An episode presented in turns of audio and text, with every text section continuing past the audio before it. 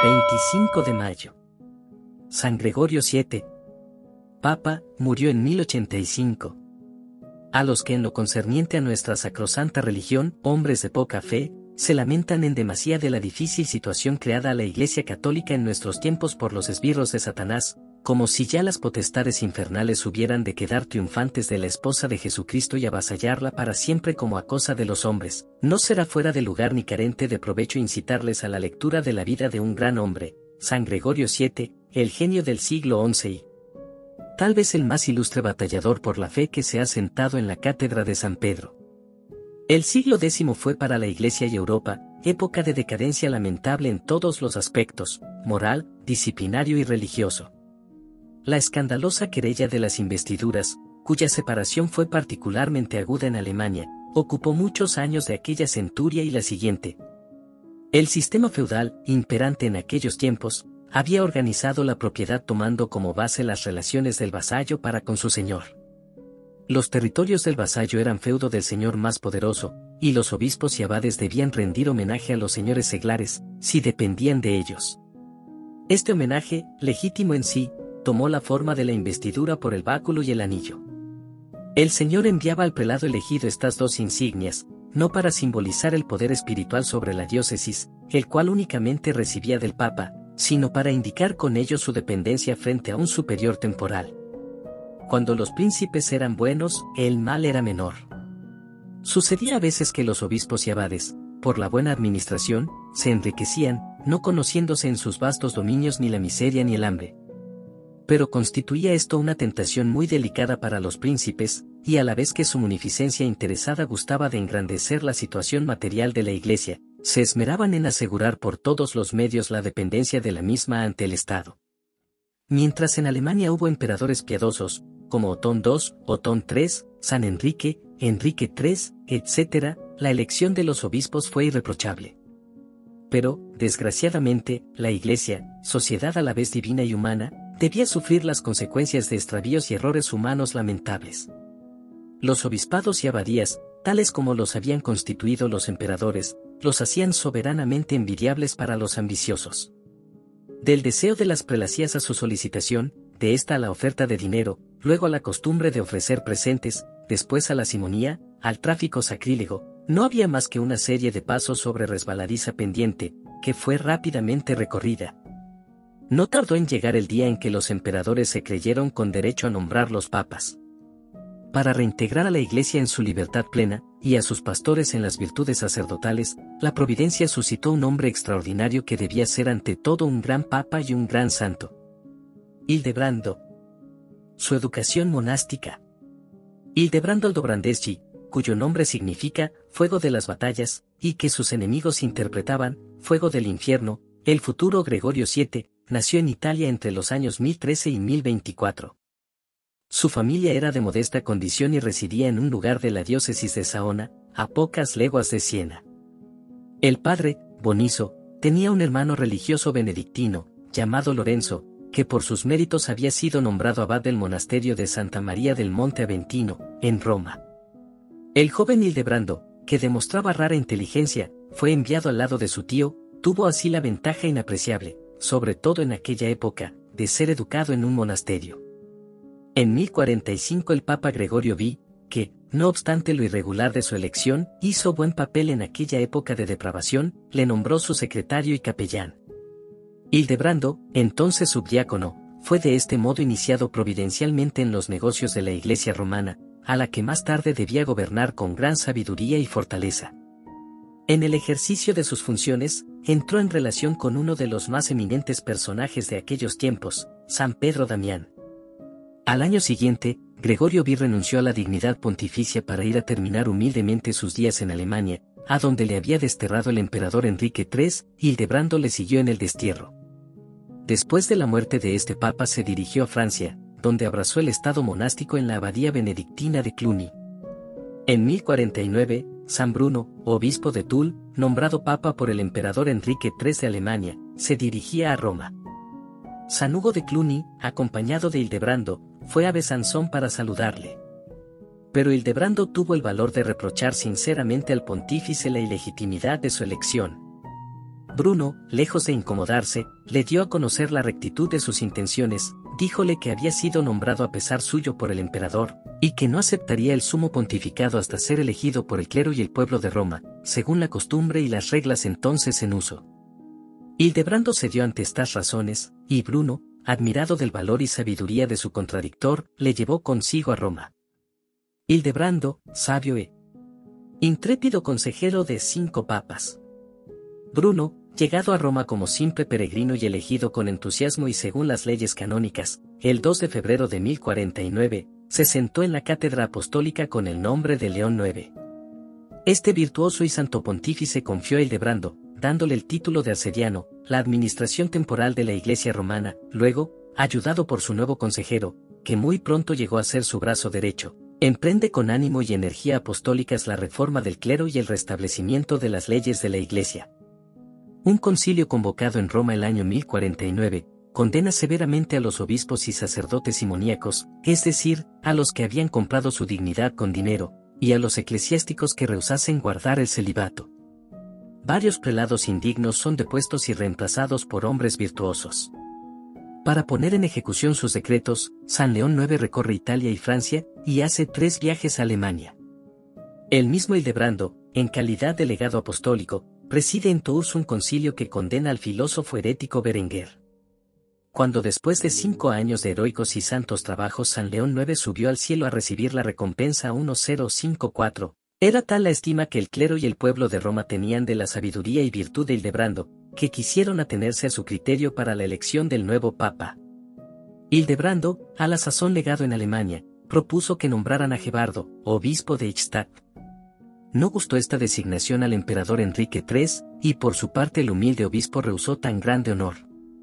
Mas el arcediano triunfó, venciendo todos los obstáculos, y Gebardo, elegido papa con el nombre de Víctor II, 1054 a 1057, continuó con energía y decisión la obra de su antecesor San León IX.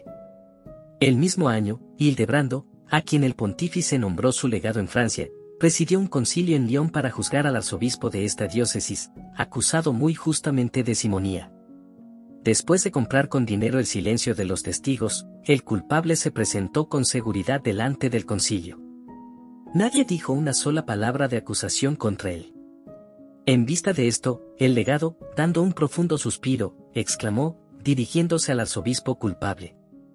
¿Crees que el Espíritu Santo, cuyos dones se te acusa de haber comprado, sea de la misma sustancia que el Padre y el Hijo? Lo creo, respondió el obispo. Decid, pues, añadió el legado, gloria al Padre, y al Hijo, y al Espíritu Santo. El culpable comenzó a repetir, gloria al Padre, y al Hijo, y, y no pudo nombrar al Espíritu Santo, aunque lo intentó por tres veces. Lleno de terror se arrojó a los pies del legado y confesó su culpa fue depuesto del episcopado y reemplazado por un prelado digno. Esteban X, 1057 a 1058, sucesor de Víctor II, viéndose a punto de morir, recomendó a los romanos no procedieran a la elección de nuevo papa antes del regreso de Hildebrando, a la sazón en Alemania. Apresuróse el legado a volver, y, a su llegada, encontró elegido a Benedicto X por un grupo de partidarios, en su lugar hizo elegir en 1059 a Nicolás II, 1059 a 1061, bajo cuya presidencia hubo un concilio en Roma que confirió a los cardenales la parte principal en la elección de los papas, a fin de prevenir diversos abusos. El alcance de esta providencia se dejó sentir vivamente en Alemania. A la muerte de Nicolás II, el papa legítimo, Alejandro II, tuvo que luchar, ayudado por Hildebrando y la suntuosa Casa de Toscana, contra el antipapa Honorio II. Alejandro II dio un golpe decisivo al partido del cisma en el concilio de Mantua, gracias a los esfuerzos combinados de los dos cardenales, Hildebrando y San Pedro Damián, y a los de San Annon, arzobispo de Colonia, continuó sin debilidad la guerra de sus esforzados predecesores contra los hombres indignos que habían invadido las dignidades y los cargos eclesiásticos, y murió en 1073. Hildebrando, Papa.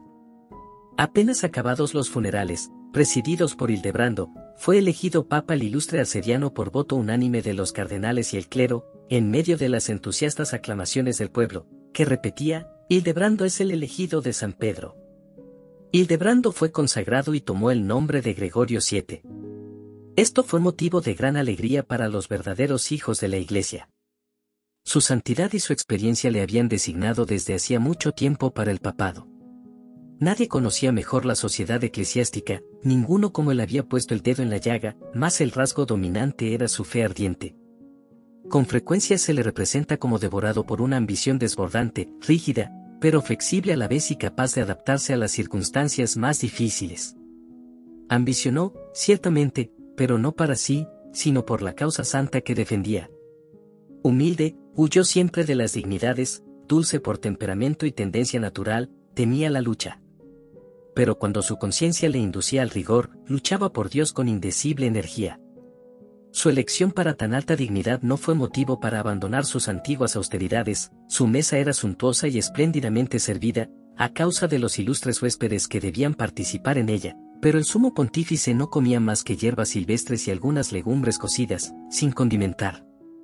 Para obtener de Dios las gracias necesarias a la Iglesia en tiempos tan difíciles, organizó con el nombre de Dilillo Ubadrata una inmensa asociación de oraciones, una a modo de tercera orden, que agrupaba de un lado a los religiosos y seglares, y de otro, a las religiosas y mujeres del mundo. Solicitud Universal de Gregorio VII. Desde los primeros días de su pontificado, la infatigable actividad de Gregorio VII, sostenida por su incomparable amor a la Iglesia, se extiende a todo lo que interesa a la salvación de las almas, a los derechos de la Iglesia y al bien de los pueblos. Resiste mucho tiempo a Roberto Guiscardo, jefe de los normandos de Italia, que pretende quitar a la Santa Sede una parte de sus estados. Finalmente el Papa logra un triunfo tan completo que el héroe normando le hace ofrenda del reino de las dos Sicilias que acababa de conquistar y que quiere conservar solo a título de vasallo de la Santa Sede. Gregorio VII se esfuerza por establecer en Francia la moral cristiana y amenaza con la excomunión a Felipe I, que escandalizaba a su pueblo con su mala conducta, Dirige al ilustre Lanfrancov, arzobispo de Canterbury, en la reorganización de la Iglesia en Inglaterra, país que acababa de dominar Guillermo el Conquistador. Anima a los cristianos de España en sus gloriosos combates contra los musulmanes para reconquistar la patria y salvar la civilización y la fe, y bendice a los extranjeros que se alisten en esa cruzada. Ejerce una acción constante sobre los países del norte y da sabios consejos al rey de Noruega para civilizar, mediante la religión cristiana, a su reino semipagano. Para lo mismo escribe al rey de Dinamarca y al de Hungría, otorga la dignidad real al duque de Dalmacia y al de los eslavos, serbios, que juran fidelidad inviolable al papa. Acoge con bondad al hijo del duque de Rusia, venido en nombre de su padre Demetrio para poner sus estados bajo la protección de San Pedro. Se esfuerza, aunque desgraciadamente sin feliz éxito, en volver a la unidad de la fe a los ismáticos griegos, multiplica sus amonestaciones a Boleslao, cruel rey de Polonia, tirano sanguinario y depravado, y acaba por declararle indigno del título de rey, y permite a los súbditos de este príncipe elegir otro soberano más honrado. Pero su obra esencial y fundamental fue la de continuar los esfuerzos de sus predecesores para la reforma del clero. Apenas elegido, impugna de frente el mal moral que desoule a la Iglesia. Increpa duramente a los indignos sacerdotes que, a pesar de su indignidad, osan tomar en sus manos el cuerpo de Cristo. Por otra parte era menester acabar con la intromisión abusiva de los emperadores en la elección de los obispos, anular las elecciones eclesiásticas obtenidas a precio de dinero, y llegar hasta la conquista plena de los derechos de la Iglesia. Gregorio VII no titubea ni un solo instante en esta empresa. La Iglesia Católica, dirá un día, me colocó en otro tiempo, a pesar de mi indignidad y resistencia, sobre el trono apostólico. Pues bien, en todo mi reinado no he dejado de combatir para devolver a esta casta esposa de Cristo, su libertad, su esplendor y la pureza de su antigua disciplina. En un concilio habido en Roma al año siguiente 1075, prohíbe bajo anatema, a toda persona seglar, cualquiera que sea su dignidad, emperador, rey, príncipe o marqués, el conferir la investidura, y a todo clérigo, sacerdote u obispo, recibirla para todos los beneficios, abadías y dignidades eclesiásticas. En este concilio se fulminaron excomuniones contra los que no dieron pruebas sinceras de arrepentimiento, y se dio un gran paso para asegurar la completa independencia de la Iglesia. Luchas con Enrique IV de Alemania. Esta disposición del pontífice fue la señal de largas y terribles luchas, sobre todo por parte de Enrique IV de Alemania, hombre impulsivo y violento, que oprimía a sus súbditos con impuestos, y los atemorizaba con crueldades vendía las dignidades eclesiásticas a personas ambiciosas cargadas de crímenes. Los sajones, sublevados contra este tirano, apelaron al juicio del Papa. Pero Enrique, habiendo vencido a los sajones, dirigió sus esfuerzos contra Gregorio VII, cuyos recientes decretos le exasperaban. Por orden suya, un traidor llamado Cincio, de origen romano, penetró con un piquete de soldados en la Basílica de Santa María la Mayor, durante los oficios de la noche de Navidad del año 1075. Los desdichados se abalanzaron sobre la persona sagrada del Papa, le echaron por tierra y, cogiéndole por los cabellos, en medio de los gritos de protesta y llanto de los fieles, le arrastraron hasta una fortaleza, donde quedó prisionero. El pueblo, indignado, acudió a las armas y libró al Papa, que prosiguió el curso de los oficios interrumpidos y perdonó al traidor Cincio, a quien la muchedumbre quería quitar la vida. Frustrada esta maquinación, Enrique reunió en Worms, en enero de 1076, un concilio de sus obispos indignos, y los forzó a excomulgar y deponer al Papa, al que llamaba loco furioso y sanguinario, y nombró sumo pontífice a Guiberto de Rávena. Al conocer semejante atentado, Gregorio VII fulminó excomunión contra Enrique y la suspensión de su autoridad real en Alemania e Italia, desligando a sus súbditos del juramento de fidelidad. Estos, en efecto, en la dieta de Fribourg, declararon a Enrique que si antes de un año no había hecho las paces con el pontífice, escogerían otro soberano. El rey, viéndose abandonado, tuvo miedo. Así pues, hacia mediados del invierno, franqueó los Alpes con su mujer e hijos y pocos acompañantes, y fue a encontrar a Gregorio VII, por entonces refugiado en la fortaleza de Canosa, Lombardía, en los estados de la piadosa condesa Matilde, heroicamente fiel a la Santa Sede. Se impuso voluntariamente tres días de penitencia, estando desde la mañana a la noche en traje de penitente, dentro de los muros del castillo, y, habiendo sido recibido al cuarto día, se echó a los pies del Papa suplicándole le absolviera, el pontífice, enternecido, le levantó y volvió a la comunión de la iglesia. Enrique prometió reparar el mal hecho. Pero solo fueron buenas palabras, pura fórmula, una capa de dolor y arrepentimiento externos, bajo la cual se encubría la más refinada hipocresía. Una vez entre sus partidarios lombardos, traidor a sus promesas, reanudó sus luchas con furor y buscó modo de apoderarse del Papa, que a duras penas logró escapar. Viendo esto los príncipes alemanes, desligados por el pontífice de su juramento de fidelidad, decidieron reemplazar al emperador infiel a su palabra. Eligieron por rey a Rodolfo, duque de Anavia. El papa censuró esta elección como prematura, y, efectivamente, poco después estalló la guerra civil entre los dos príncipes, al fin, después de haber intentado durante mucho tiempo, inútilmente, doblegar a Enrique IV, Gregorio VII les comulgó nuevamente en el sínodo cuaresmal de 1080, proclamó su deposición y reconoció como rey a Rodolfo. Enrique respondió con el sínodo de Brixeu, donde 30 obispos indignos declararon depuesto a Gregorio y le opusieron como antipapa al excomulgado Giberto de Rávena, muerto Rodolfo. Enrique se presentó con armas en Italia para instalar en Roma a su antipapa, y durante tres años seguidos sitió la capital, heroicamente defendida por los católicos fieles. Ponfin, tras un cuarto asedio, en 1084, se adueñó de casi toda la ciudad y se hizo coronar emperador por el antipapa Clemente III. Muerte de Gregorio VII. Su culto. Solo el castillo de Sant'Angelo le quedaba como refugio al heroico Gregorio VII, cuando vino en su ayuda Roberto Guiscardo al frente de sus 30.000 hombres, con los cuales consiguió poner en libertad al Papa. Este se refugió en Salerno, donde murió el día 25 de mayo de 1085, a los 65 años de edad, pronunciando estas palabras, he amado la justicia y odiado la iniquidad, por esto muero en el destierro. Expiró después de dar la absolución a todos los que él había excomulgado, a excepción del emperador Enrique IV y del antipapa Clemente III. Podemos afirmar que, no obstante la hostilidad de algunos, Gregorio VII goza de un culto antiquísimo. El primer indicio de este culto lo hallamos en el retrato nimbado que 20 años después de su muerte mandó hacer el Papa Anastasio IV en el célebre fresco de San Nicolás de Letrán. Gregorio VIII puso su nombre en el Martirologio Romano, edición de 1584. 500 años después de su muerte ocurrió la invención de su cuerpo, que fue hallado casi entero y revestido de los ornamentos pontificales. El 28 de agosto de 1619, por la Constitución Domini, Nostri, Paulo V concedió celebrar el oficio del santo, al clero y al pueblo de Salerno, y más tarde, Clemente XI lo otorgó, el 19 de agosto de 1719, a toda la orden benedictina. Finalmente Benedicto XIII, por decreto de 28 de septiembre de 1728, lo extendió a toda la Iglesia, fijando la fecha del 2 de mayo, con rito doble. Más tarde fue trasladada al 25 del mismo mes.